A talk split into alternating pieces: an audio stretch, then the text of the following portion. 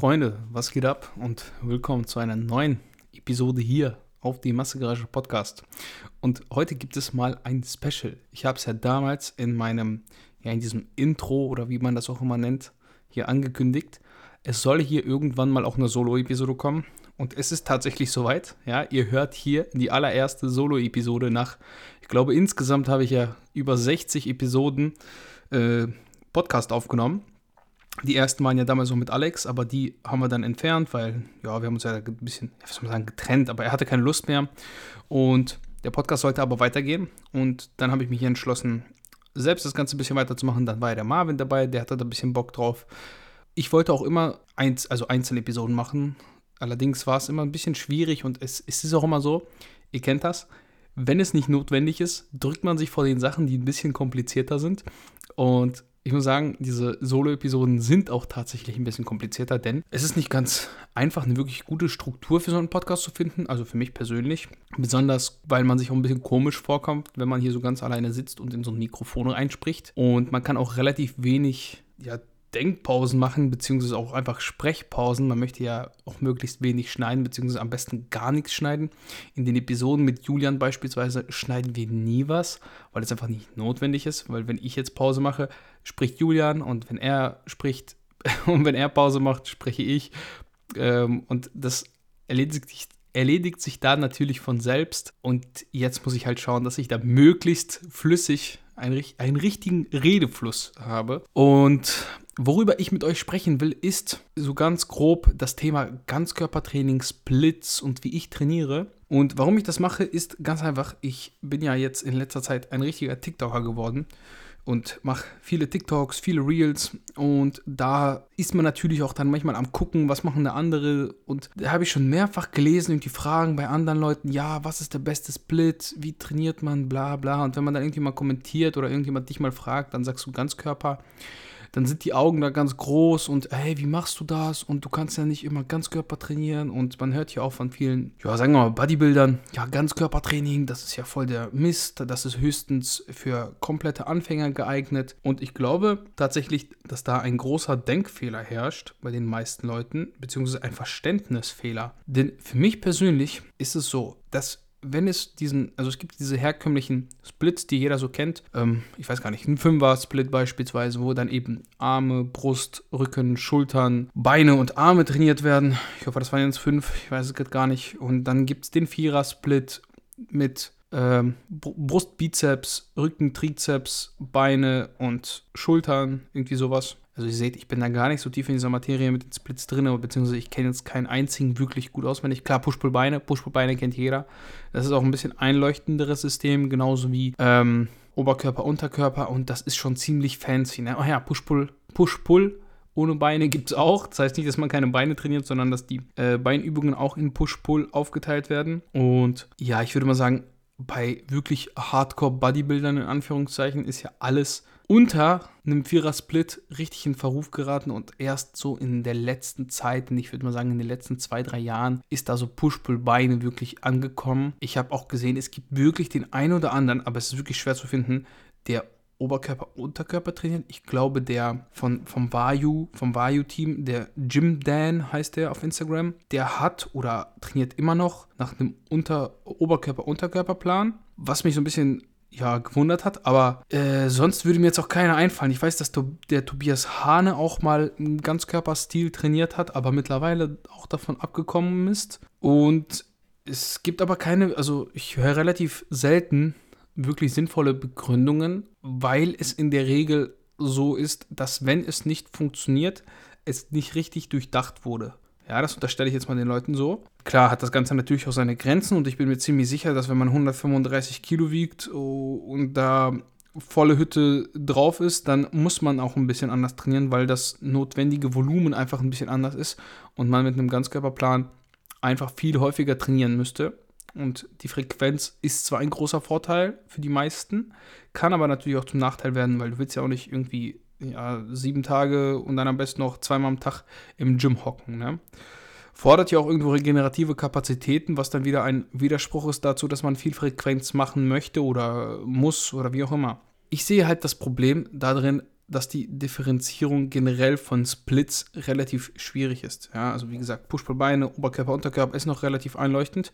Aber was ist denn, wenn du jetzt beispielsweise, ähm, ja, anstatt die, den Trizeps am Pushtag den Bizeps trainieren würdest? Ja, das wäre ja schon wieder kein Push-Pull-Beine oder kein Push-Pull, weil du ja wieder eine Übung mit reinnehmen würdest, die von die von der anderen Bewegung also stammt. Beispielsweise jetzt eine Pull-Bewegung in den Push-Tag mit integrierst. Und da hast du ja im Endeffekt schon wieder so ein Wirrwarr, das irgendwie gar nicht richtig zuzuordnen ist. Und deshalb sage ich, alles, was mehr als zwei Muskelgruppen pro Trainingseinheit trainiert, ist ein Ganzkörperplan. Ja, das ist für mich so die Definition, wenn man denn dem Ganzen eine Definition geben äh, wollen würde. Es gibt ja auch, wie gesagt, ähm, Trainingspläne, da wird einfach nach Muskelgruppen aufgeteilt. Und das ist auch eine Sache, die man beachten sollte, wenn man sich so einen Trainingsplan erstellt, generell einen Trainingsplan erstellt. Was ist denn mein Ziel? Denn ich finde auch beim Ganzkörperplan bzw. bei Splits kann man sehr gut differenzieren nach Zielsetzung. Ähm, das bedeutet jetzt nicht unbedingt, dass ein Split generell besser ist für Bodybuilding und nachteiliger für Powerlifting oder andersrum, ähm, sondern dass beispielsweise die Übungsauswahl sowie Frequenz eine andere sein kann. Und da kann man natürlich jetzt, jetzt mal ganz grob, wenn wir sagen würden, ja, wir möchten einen Ganzkörperplan nach Powerlifting-Standards ähm, ausrichten, dann macht es Sinn zu schauen, welche Frequenz möchte ich in den einzelnen Lifts haben und wo liegt auch mein Schwachpunkt in den einzelnen Lifts. Kleines Beispiel. Angenommen, du machst Bankdrücken und du hast das Problem, dass du von unten raus bei deinen schweren Versuchen, ja, du bist, das Ablassen des Gewichts geht sehr, sehr gut und wenn du dann von der Brust wegdrücken möchtest, dann merkst du, okay, hier wird es schwer, aber wenn man, wenn dir jetzt jemand zum Beispiel helfen würde und einen Zentimeter höher das Gewicht heben würde, dann würdest du wieder weiter drücken können. Dann wüsstest du, ja, okay, das ist irgendwie so mein Sticking Point von der Brust ab und würdest dann dafür spezielle Übungen integrieren. Dann wäre eine Möglichkeit zu sagen, hey, ich will irgendwie viermal die Woche Bankdrücken machen. Ja, das ist durchaus gängig für alle, die jetzt vielleicht Bodybuilder sind und sagen, was, viermal die Woche irgendwie Bankdrücken. Nein, das ist durchaus möglich. Und zwar geht man dann so vor, dass man eben ja bestimmte Übungen für die einzelnen Schwachpunkte wählt. Man könnte montags Standard Bankdrücken machen, normales Bankdrücken. Dann könnte man, also ich gehe jetzt auch nicht auf irgendwie Raps in Reserve oder sowas ein, weil das wäre jetzt viel zu kompliziert.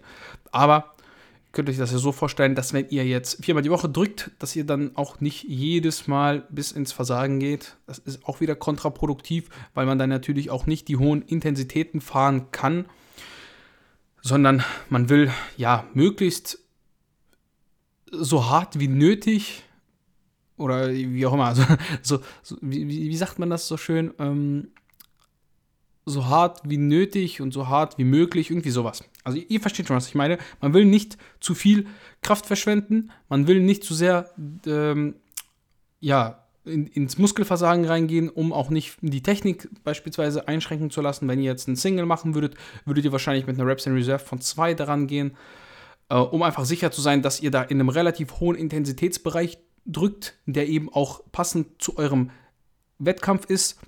Und da möglichst viel Übung reinbekommt. So, jetzt habe ich den Faden wieder gefunden. Und dann würdet ihr beispielsweise am Montag normales Bankdrücken machen. Dann würdet ihr sagen, okay, mein Schwachpunkt ist äh, unten von der Brust aus. Da will ich vielleicht einmal mit, mit einer Pause unten auf der Brust drücken, um da die Spannung möglich zu halten. Oder vielleicht sogar dann noch zu sagen, am dritten Tag will ich dann einen Spodо Press machen und stoppe genau dort. Ich stoppe dann nicht auf der Brust, sondern stoppe da, wo mein Sticking Point ist und versucht da die Spannung zu halten.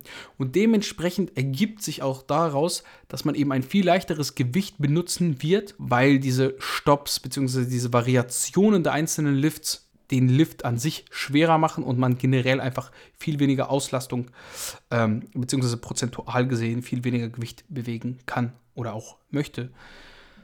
So, da wir das abgehakt haben, wäre es ja natürlich am, beim Bodybuilding-lastigen ähm, Ganzkörpersplit bzw. Ganzkörpertraining und wie, wie auch immer man das schimpfen möchte. Ihr seht schon, das ist ganz, ganz schwierig, das richtig zu betiteln.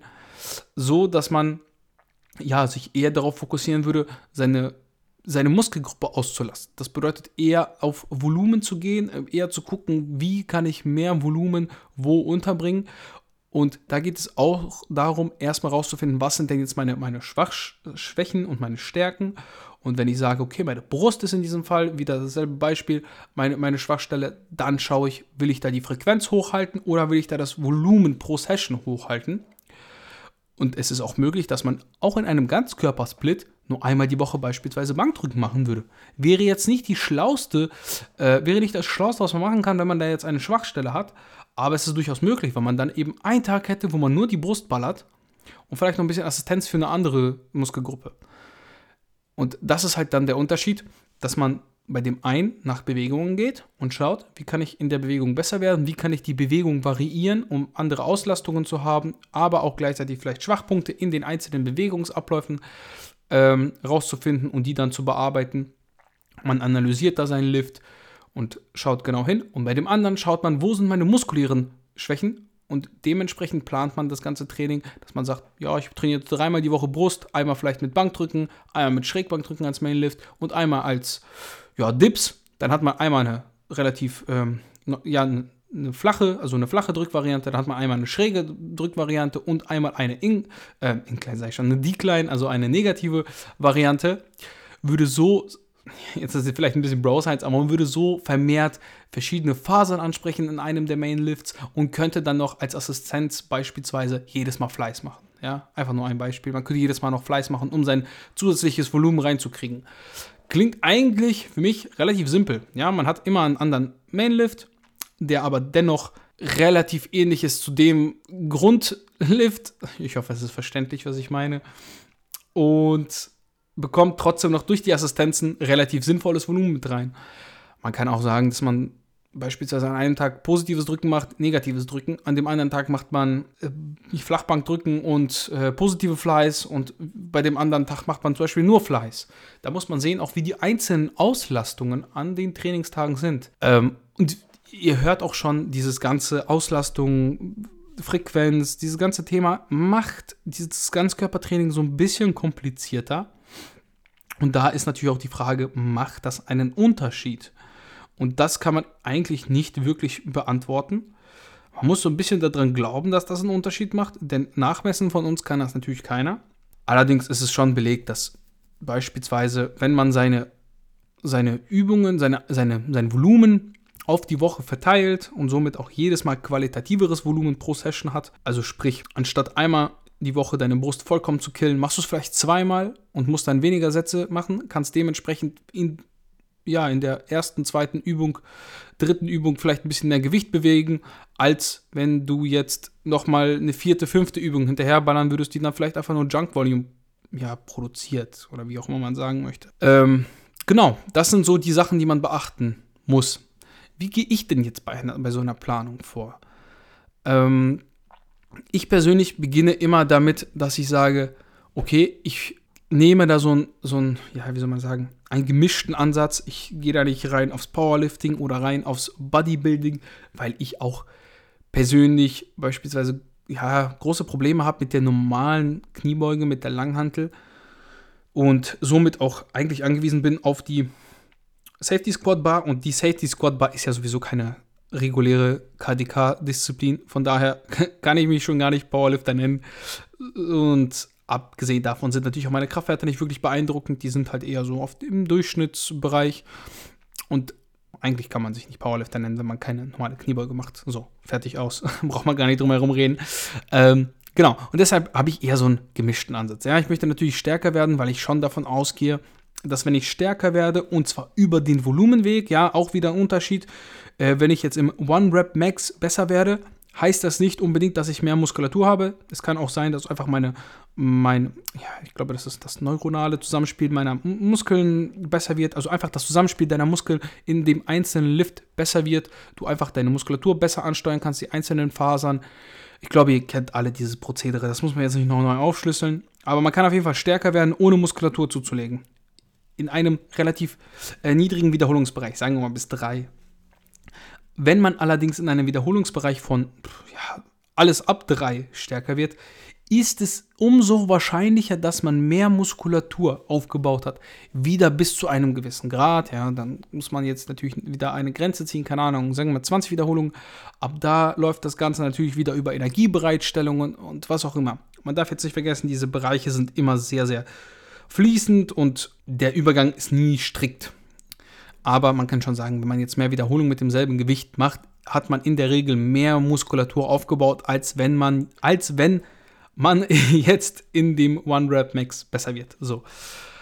Ähm, und deshalb gehe ich so vor, dass ich schaue, ja, wo habe ich jetzt meine, meine Schwächen, wo habe ich meine muskulären Schwächen, nicht unbedingt nur Lift-Schwächen an sich, wobei, wie gesagt, es geht für mich Hand in Hand.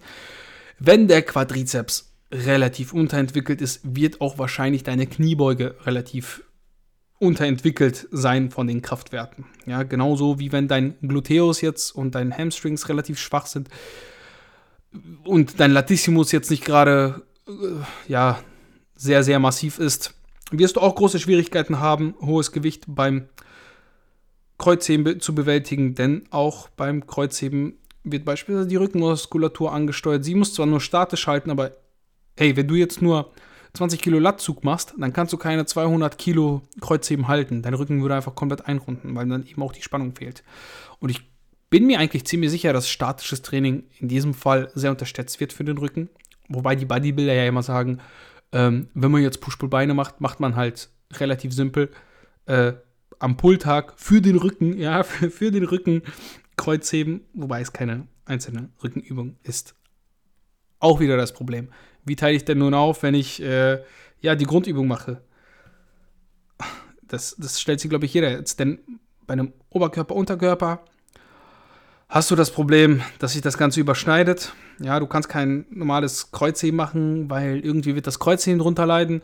Und du kannst natürlich Kreuzheben dann auf nach Kniebeugen stecken, aber dann bist du voll ausgelaugt und das Training ist eigentlich nach zwei Übungen schon komplett durch, aber du willst ja auch Volumen reinkriegen. So, aber damit schweife ich natürlich wieder ein bisschen ab. Vielleicht können wir später darauf eingehen, wenn ich es jetzt nicht vergesse.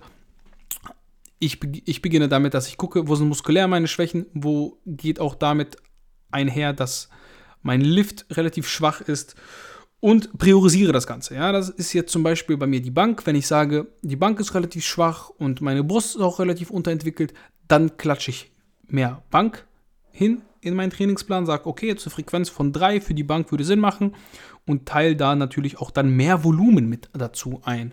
Das ist so dieses Mischmasch, was ich mache, was auch für mich persönlich ein guter Ansatz ist. Den fahre ich bei fast allen, die mich fragen, ob ich denen helfen kann, wie auch immer, äh, weil das einfach Sinn ergibt. Weil es einfach Sinn ergibt, dass wenn du mehr Volumen machst und auch natürlich dann auf Wiederholung stärker wirst, dann hast du dich progressiv gesteigert. Du wirst wahrscheinlich auch, wenn du auf Reps besser geworden bist, in deinem One-Rep Max besser. Vielleicht nicht so krass, wie wenn du jetzt nur aufs One-Rep Max trainiert hättest aber dennoch auch stärker und gleichzeitig baust du Muskulatur auf. Und der Spaß geht natürlich nicht verloren. Also im Sinne von, wenn man sich steigert, dann hat man natürlich immer ein bisschen mehr Ambition. So, so eine Zahl ist immer noch mal ein bisschen klarer zu fassen als ja, 30 Gramm Muskelmasse mehr. Die siehst du natürlich nicht. Ne? Da muss immer ordentlich was passieren und bei Kraftwerten sieht man es mal ein bisschen schneller. Und da macht das Ganze auch natürlich mehr Bock. Und wenn ich mir so eine Frequenz von 3 für die Bank überlegt habe, dann gucke ich, okay, will ich da Variationen mit einbringen oder mache ich beispielsweise zweimal Flachbank drücken, einmal Schrägbank drücken und das reicht mir an Variation und dann nehme ich noch ein paar Flies mit ein in verschiedenen Zugrichtungen. Bei der Brust ist es auch mal relativ simpel.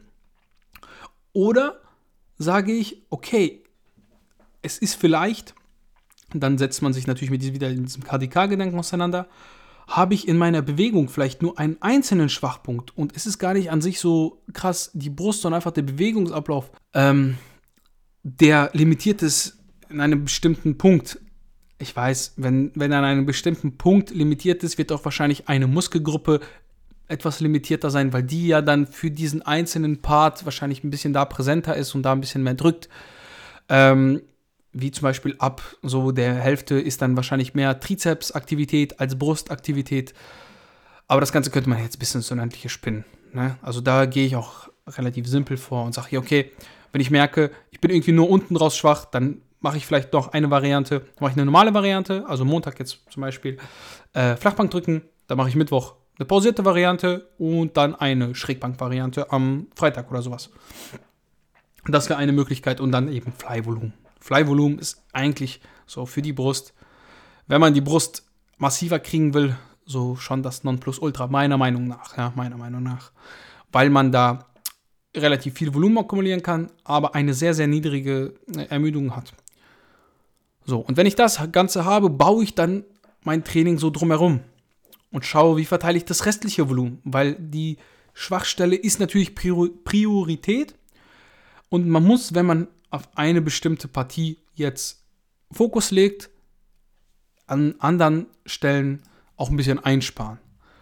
Und das mache ich dann genau so, dass ich dann schaue, okay, wenn ich jetzt diese, die Brust priorisiert habe, hm, was ist jetzt vielleicht so ein bisschen stärker oder dominanter, das ist bei mir Kreuzheben, dann sage ich, ja, dann nehme ich ein bisschen was vom Kreuzheben weg, ähm, vom Kreuzheben an sich, um die Ermüdung zu reduzieren. Allerdings nehme ich vielleicht ein bisschen was für einen Hamstring dazu, damit der vielleicht noch ein bisschen Volumen abkriegt und habe aber gleichzeitig regenerative Kapazitäten geschaffen für mein Bankdrücken oder für die Brust. Und das klingt vielleicht erstmal ein bisschen widersprüchlich, ist es aber gar nicht so krass, denn so ein kleiner Muskel, ja gut, Hamstrings klein, aber im Verhältnis zu beispielsweise Gluteus ähm, und der Ermüdung, die bei einem Leg Curl entsteht und der Ermüdung, die bei einem standard konventionellen Kreuzheben entsteht, ist natürlich ein großer Unterschied. Und da kommt wieder das Bodybuilding-Denken dazu ich versuche dennoch Muskulatur aufzubauen, auch an den schwach, also an den Punkten, die jetzt vielleicht nicht priorisiert sind, dennoch das Volumen nicht so weit runter äh, dass man vielleicht sogar Muskelverlust riskiert. Ja, das ist nicht Sinn der Sache. Und verteile dann beispielsweise fürs Kniebeugen oder für die Beine, generell für die restlichen Muskelgruppen, mein Volumen so, wie es mir passt. Es gibt natürlich auch da die Möglichkeit, das ist der Ansatz, den ich jetzt aktuell fahre, ich bin, ich bin ganz lange einen Push-Pull-Plan gefahren, einfach weil er sehr, sehr handlich und praktisch ist. Und auch gleichzeitig übrigens der einzige Ganzkörperplan ist, der so im Mainstream toleriert wird oder akzeptiert wird. Ähm, weil die meisten, glaube ich, gar nicht checken, dass das ein richtiger Ganzkörperplan ist, weil sie denken, ja, ich drehe ja nur die Rückseite. Ähm, es ist aber de facto eigentlich, weil mehr als zwei Muskelgruppen für nach meiner, nach meiner Einschätzung ein Ganzkörperplan. So würde ich ihn titulieren. Ähm, den habe ich eine Zeit lang gefahren, weil man einfach mit den Pausentagen auch sehr ähm, gut hinkommt. Ja, wenn da irgendwie eine spontane Pause zwischenkommt, ist es jetzt nicht dramatisch. Dann trainierst halt einen Tag später, hast trotzdem deine Zweierfrequenz und fährst wahrscheinlich immer noch 90% der Gains ein. Bin dann aber umgestiegen auf etwas unkonventionellere Trainingsarten und zwar bestimmte Muskelgruppen, die ich priorisiere, in diesem Fall Arme, ja, Arme, so zu schieben, dass ich beispielsweise Kniebeuge und Rücken trainiere. Ja, schon wieder so absurd. Kniebeuge und Rücken, beziehungsweise Kniebeuge, Quadrizeps und Rücken und den Trizeps. Ja, wieder sehr, sehr widersprüchlich, sehr, sehr komisch. Aber das gibt mir eine richtig gute Frequenz. Ne? Das müsst ihr euch mal vorstellen. Ich trainiere beispielsweise den Trizeps ja zweimal dann die Woche, wenn ich viermal trainiere. Direkt. Und zweimal indirekt dadurch, dass ich noch Bankdrücken an den Kreuzhebetagen mache, beziehungsweise den Hamstring-Tagen. Also schon so ein bisschen verwirrt. Ich hoffe, ihr könnt mir folgen. Aber dadurch ergibt sich praktisch eine Frequenz von vier für die Arme. Und ich habe das Ganze schon mal gemacht und das war für mich mit so der Game Changer. Da sind die Arme richtig gut gekommen.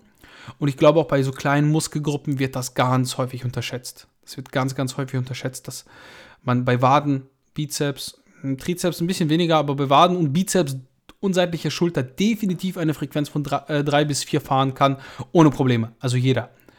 Und das wäre in so einem konventionellen Split halt nicht möglich.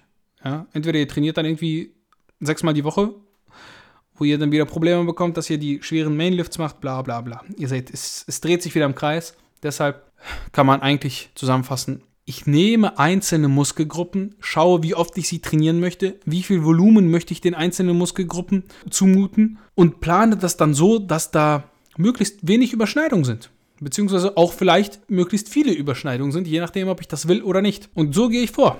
Klingt, hoffe ich, für euch ein bisschen plausibel und ihr könnt dem Ganzen folgen und verstehen, was meine Gedanken dahinter sind.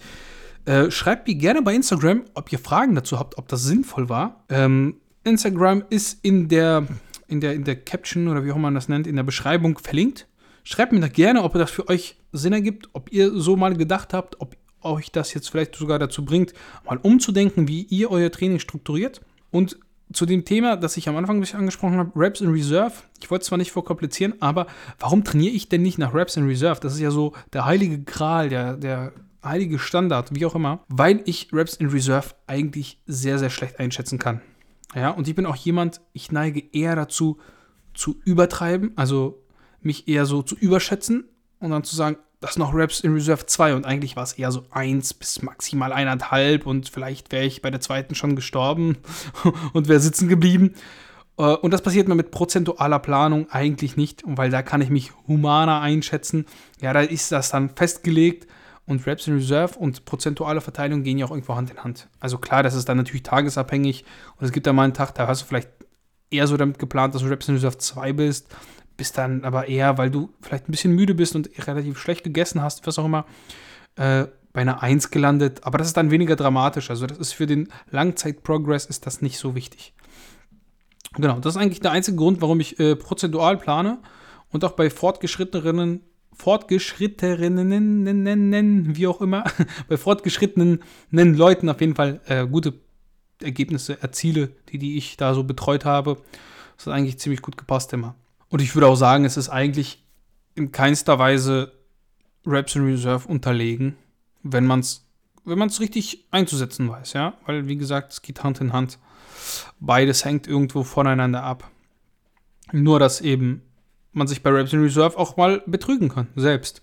Manchmal kennt ihr das selber, der Lift fühlt sich wahnsinnig schwer an, aber wenn ihr dann das Video seht, dann seht ihr einfach, ja, und ihr filmt euch ab, dann seht ihr einfach auf dem Video, da wäre noch locker also was gegangen und wenn du jetzt ausgemaxt hättest, wärst du wahrscheinlich ähm, ja höher, also höher gelandet mit den Reps in Reserve, als du gedacht hast. Also wenn du denken würdest, ja, ich schaffe nur noch eine und dann bin ich tot, dann lässt du ab.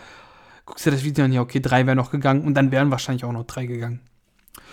Genau, das waren so jetzt meine, meine Äußerungen, meine Gedanken zu dem Thema. Ich hoffe, es hat euch gefallen. Ich hoffe, diese Solo-Episode hat euch gefallen. Ich hoffe, ich habe mich nicht zu sehr verrannt. Ich werde mir das Ganze gleich mal anhören.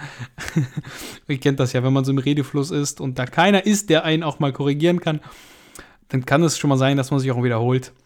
Ähm, lasst mich gerne wissen, ob euch das gefallen hat und ob ich noch mehr solche Episoden aufnehmen soll. Ansonsten danke ich euch für eure Aufmerksamkeit. Ein bisschen Werbung am Ende. Supportet mich mit dem Code Alex bei www.mygymshop.de, kauft da stabiles Equipment. Und ja, folgt mir bei Instagram, alex.sntk. Leute, vielen Dank für eure Aufmerksamkeit. Ich bin raus und wir hören uns beim nächsten Mal.